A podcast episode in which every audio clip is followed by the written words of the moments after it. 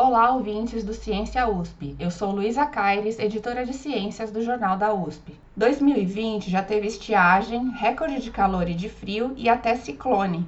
Também sofremos com incêndios e nuvens de fumaça vindos da Amazônia e do Pantanal, que se espalharam por quase todo o país, mudando a cor do céu. Nessa live que foi transmitida pelo canal USP, eu conversei com duas meteorologistas para entender um pouco desses fenômenos deste ano e outros de anos recentes. Uma das convidadas é Estael Cias, diretora da Metsu Meteorologia e mestre pelo Instituto de Astronomia, Geofísica e Ciências Atmosféricas da USP. Entre outras atividades, a Estael foi supervisora da equipe de meteorologistas da Defesa Civil do Estado de São Paulo pela SOMAR Meteorologia.